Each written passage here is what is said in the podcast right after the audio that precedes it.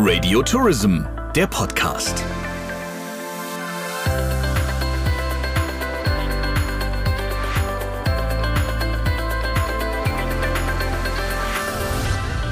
Ich freue mich unwahrscheinlich, dass er sich die Zeit genommen hat, denn er hat ja so unglaublich viel auch zu tun immer. Jürgen Büchi ist heute bei uns im Radio Tourism Podcast und lieber Jürgen, erstmal schön, dass du da bist. Ja, vielen Dank, ich freue mich sehr.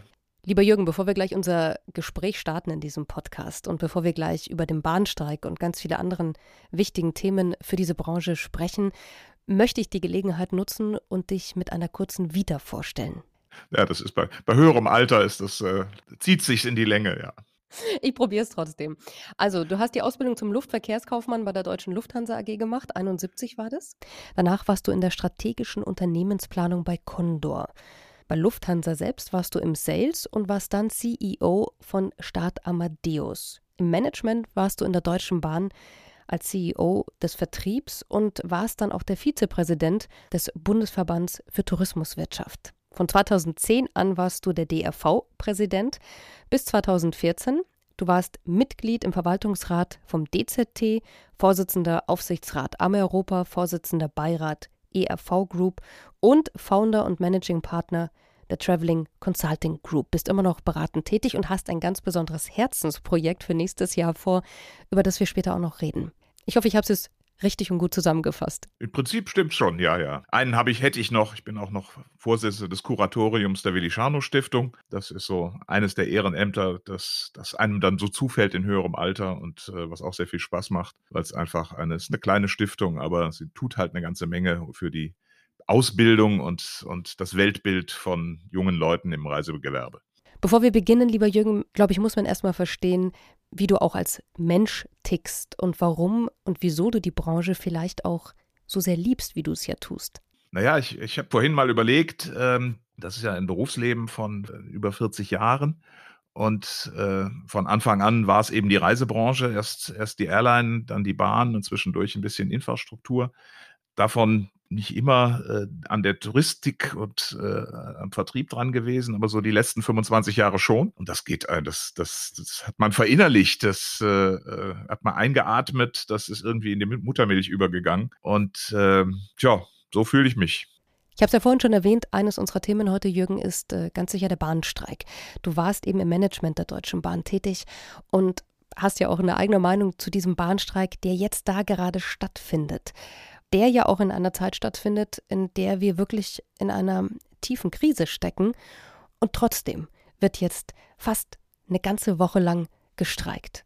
Ja, man muss, äh, man muss sich ja irgendwie bremsen, wenn man über dieses Thema äh, anfängt zu reden. Ähm, es fällt mir sehr schwer, Verständnis dafür aufzubringen, was da gerade passiert und auch die Art und Weise, wie das passiert. Äh, denn äh, man hat ja schon das Gefühl, dass hier mit sehr viel, ja, ich vermeide mal den Begriff Erpressung, aber es, ist, es hat was Erpresserisches und in, in, in, Geiselhaftnahme mehr oder weniger der gesamten Bevölkerung äh, aus mit einer Handvoll Leute, einer Handvoll GDL-Mitgliedern sozusagen das gesamte Land stillzulegen. Und das, das ist so die Emotionen, die ich spüre. Und dann kann man dann über die Fakten im Hintergrund reden, über die ich äh, im Detail natürlich gar nicht informiert bin. Aber äh, natürlich nehme ich alles auf, was, was dazu geschrieben, geredet wird und, und äh, kann das durchaus verkoppeln mit dem, was ich in meiner eigenen Zeit erlebt habe. Auch da gab es schon GDL-Streiks äh, in der Zeit, wo ich bei der Bahn war. Und äh, tendenziell war es ähnlich. Also es waren relativ wenig Leute, die ziemlich viel Schaden angerichtet haben. Und das ist natürlich in einer Phase, wo es dem Unternehmen extrem schlecht geht, es in der schlechtesten äh, Lage ist, äh, historisch, klar, wie, wie die Reiseindustrie insgesamt, ähm, ist das einfach fatal und, und äh, ähm, nicht nachvollziehbar und für mich auch nicht verständlich.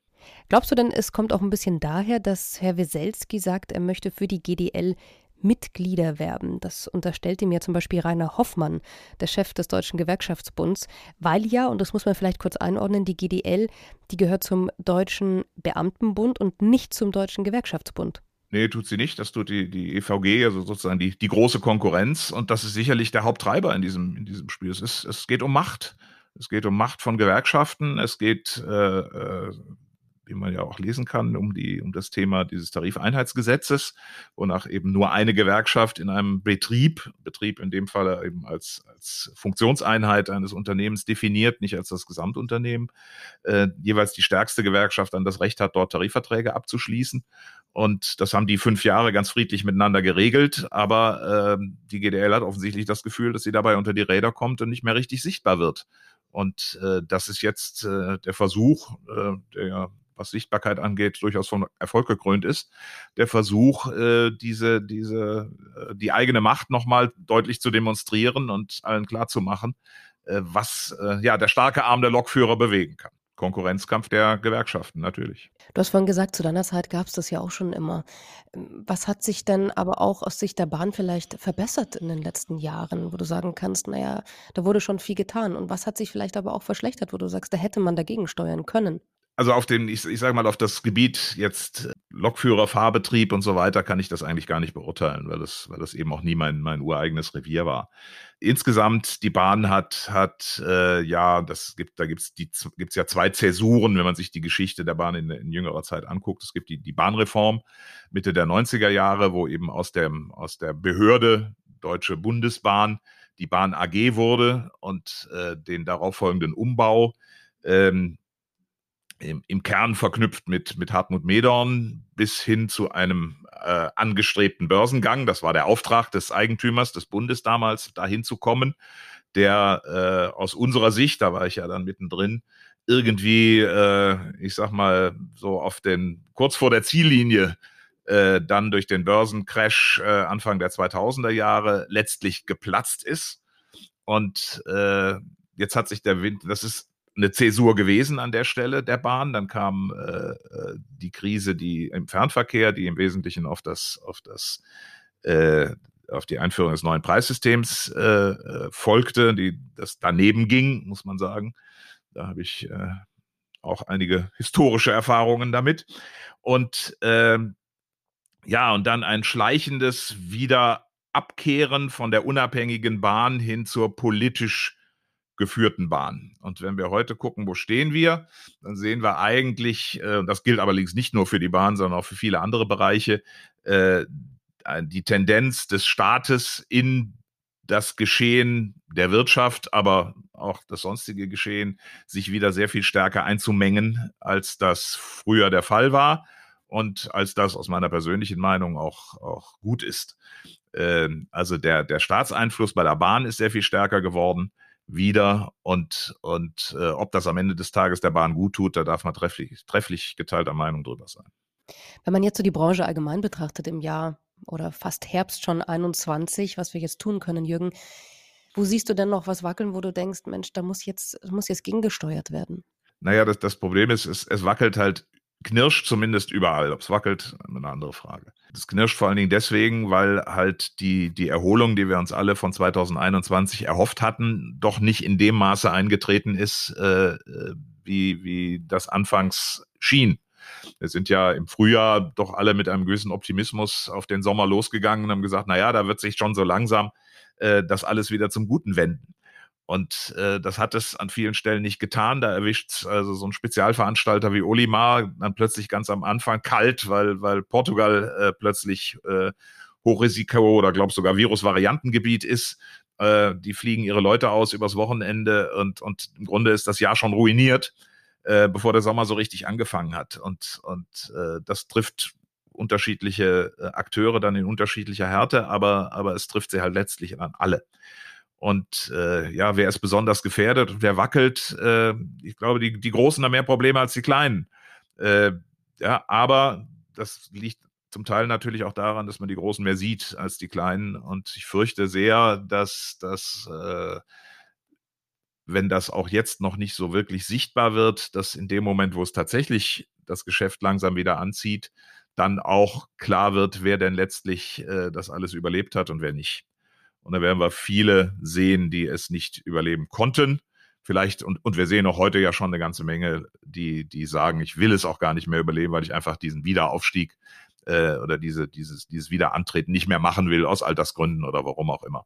Und die schon aufgegeben haben. Aber das ist heute alles noch im Kleinen. Wenn wir uns jetzt mal diese Corona-Krisenjahre anschauen, Jürgen, was ist so deine Meinung? Was ist da passiert? Was ist da vielleicht auch Gutes passiert? Also ich nehme wahr, dass, dass da sehr, sehr viel passiert ist. Und dass vor allen Dingen sehr, sehr viel passiert ist, was die Einheit der Branche angeht. Also wenn ich mir heute die Aufstellung angucke, und auch das kann ich ja ganz gut mit, mit den Jahren vorher vergleichen, äh, mir heute die Aufstellung angucke, die verschiedene Verbände, nicht alle, aber doch verschiedene Verbände der Touristik, was die gemeinsam auf die Beine stellen, wo sie sich gemeinsam zusammengefunden haben. Äh, ich nehme jetzt eben beispielhaft nur mal, mal ein DAV, ein ASR und auch ein VIR äh, die nun an vielen Stellen doch auch gemeinsam auftreten und damit auch deutlich ein Signal in die Politik senden. Der DRV als größter Verband hat da sicher immer den Lead gehabt und hat den auch genutzt. Und ich glaube, dass da sehr, sehr viel erreicht worden ist, dass da sehr, sehr viel Awareness geschaffen worden ist über die Touristikbranche und ihre Probleme. Ein Thema, über das wir immer ja gejammert haben, dass, dass die Wahrnehmung in der Politik halt doch nicht so war, wie wir uns die gewünscht hätten. Äh, Vielleicht sind wir auch nicht ganz so, wie wir uns immer wünschen zu sein, das äh, aus politischer Sicht betrachtet.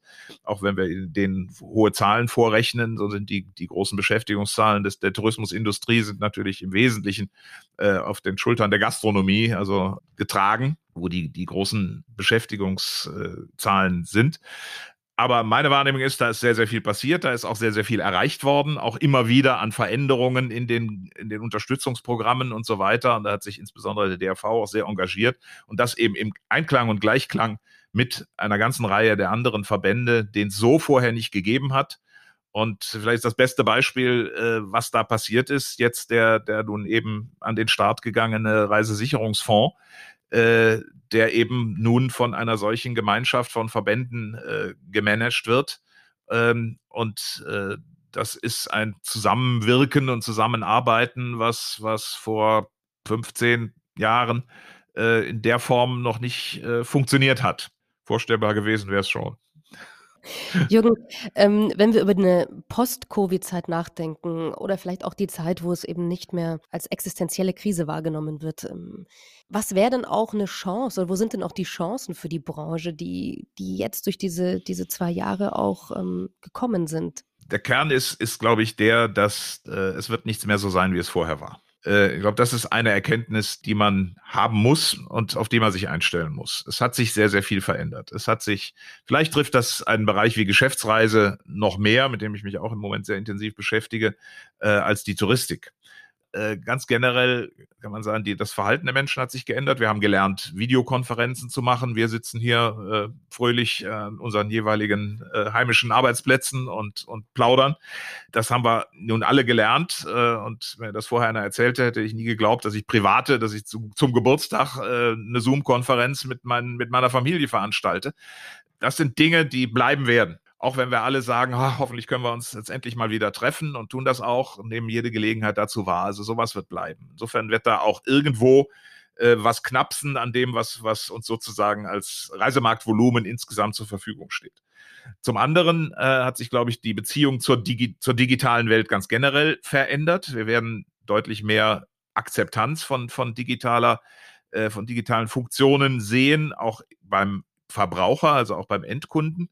Äh, und das sollten wir nutzen. Das ist natürlich eine Chance, wenn man sich darauf einstellt. Also alles das, was wir gepredigt haben, predigen seit Jahren, auch insbesondere die, die Großkonzerne immer wieder predigen in ihren, in ihren äh, Börsenstatements, wenn sie denn börsennotiert sind. Wir brauchen mehr Digitalisierung, wir müssen und wir tun, bis hin zum Tod des, Reise, des, des Reisebürogewerbes, der nicht eintritt und auch nicht eingetreten ist und auch nicht eintreten wird, nach meiner festen Überzeugung alles das passiert, aber es, es bewegt sich natürlich was. Und wir müssen, wir diese, dieser äh, Weg zum hybriden Reiseangebot, das entweder rein online ist, wie bei den großen äh, OTAs, äh, äh, wie auch immer sie alle heißen, bis hin zum, zum, äh, äh zu, zur Verknüpfung von persönlichen Angeboten, die man im Reisebüro Gespräch gemacht hat, hin zu zur Vervollständigung dieser Angebote dann wieder auf der Online-Plattform, weil man einfach die Dinge miteinander verbunden hat. Ich glaube, das war immer schon das Ziel und das ist der Weg, der, dem wir jetzt, äh, hoffe ich, zumindest doch deutlich näher gekommen sind. Was meinst du mit hybriden Reiseangeboten? Ich, hybrid meine ich, ich, du hast, du hast die persönliche Beratung im Reisebüro und verknüpfst sie anschließend mit Angeboten, die dann auch online weiter bearbeitbar sind für den Kunden. Das heißt, er guckt sich zwei, drei Angebote an, die werden besprochen und sagen, ach ja, das interessiert mich. Und dann sagt, sagt sie, okay, hier ist der Link und unter dieser, auf dieser Webseite, unter diesem Link können Sie diese Angebote dann nochmal zu Hause angucken und können dann äh, sie modifizieren oder eben letztendlich auf, auf den Buchen-Button drücken und sagen, jetzt will ich so kaufen und bin dann immer noch beim Reisebüro. Bin nicht jetzt äh, abgedriftet irgendwo anders hin zu, zu, zu Holiday Check oder wie immer die Kameraden dann alle heißen. Ich muss ihn in meiner Welt halten. Ob ich das als Reisebüroorganisation alleine tue, weil ich mir die Technik gebaut habe, oder ob ich das in irgendeinem Verbund mit Veranstaltern tue. Äh, ich habe noch nie was von diesem, von dieser Spaltung zwischen ich bin der Veranstalter und ich bin das Reisebüro gehalten, weil ich einfach glaube, das gehört zusammen und Vertrieb gehört eben dazu und den muss man integrieren auch wenn manche manchmal äh, Veranstalterpolitik äh, nicht unbedingt widerspiegelt, dass die das verstanden haben. Geht meistens wieder vorbei, aber für eine Weile versuchen sie es dann immer äh, mit Gewalt anders und äh, es geht eigentlich immer schief. Lieber Jürgen, du hast ja vorhin schon das richtige Stichwort gegeben. Enthusiasmus. Und ich glaube, das ist etwas, was man auch als Geist dieser Branche bezeichnen kann. Da arbeiten Menschen, die eben diese Branche lieben, die es lieben, auch Kontakte zu knüpfen, miteinander zu sein. Und deswegen gibt es von dir ein ganz besonderes Herzensprojekt, das dazu einfach passt. Das hat auch ein bisschen was mit deiner Heimat zu tun und es hat was mit einer ganz besonderen Schnapszahl zu tun. Was genau erwartet uns nächstes Jahr? Ja, es geht um Karneval. Ich bin nun mal eine Kölsche Jung und äh, da ja, hab ja nie einen Hehl draus gemacht und äh, viel meiner Lebenseinstellung hat eben was mit, mit äh, Kölschen Gesetzmäßigkeiten zu tun, wie jeder Jeck ist anders und man muss auch Jönne können.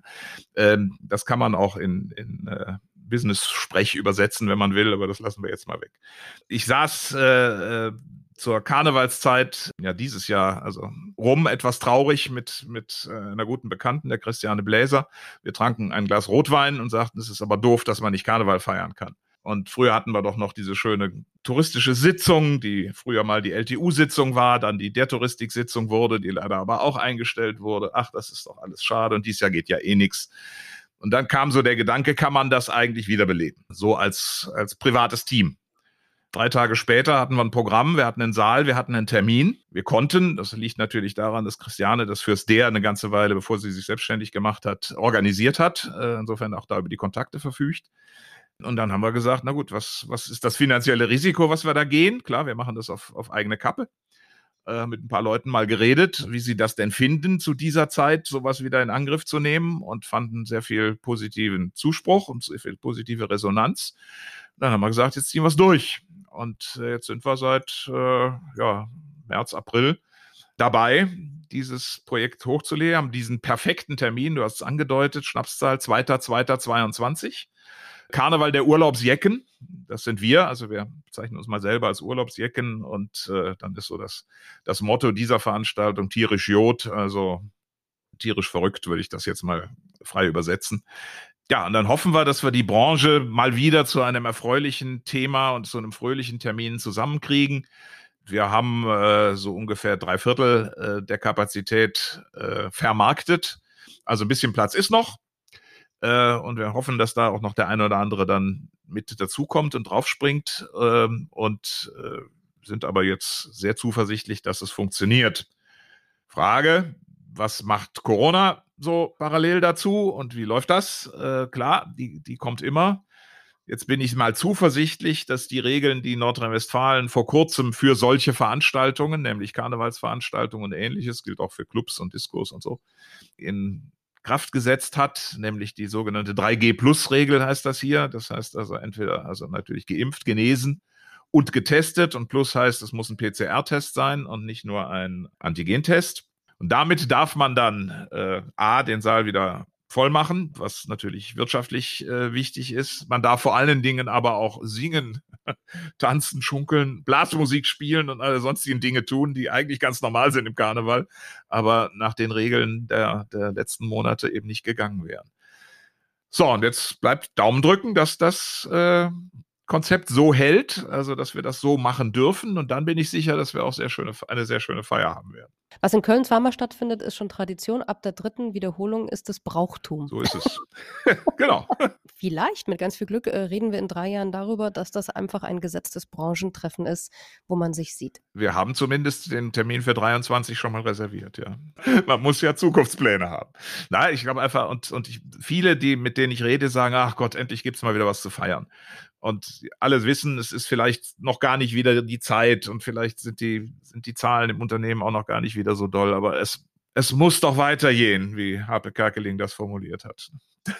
Ja, und es muss wahrscheinlich auch immer positive, schöne Anlässe geben, dass man, dass man diese Branche auch lebendig erleben kann, dass man sich sieht, dass man miteinander an einem Tisch sitzt und ähm, wieder lacht. Ich glaube, das vermissen wir ja alle.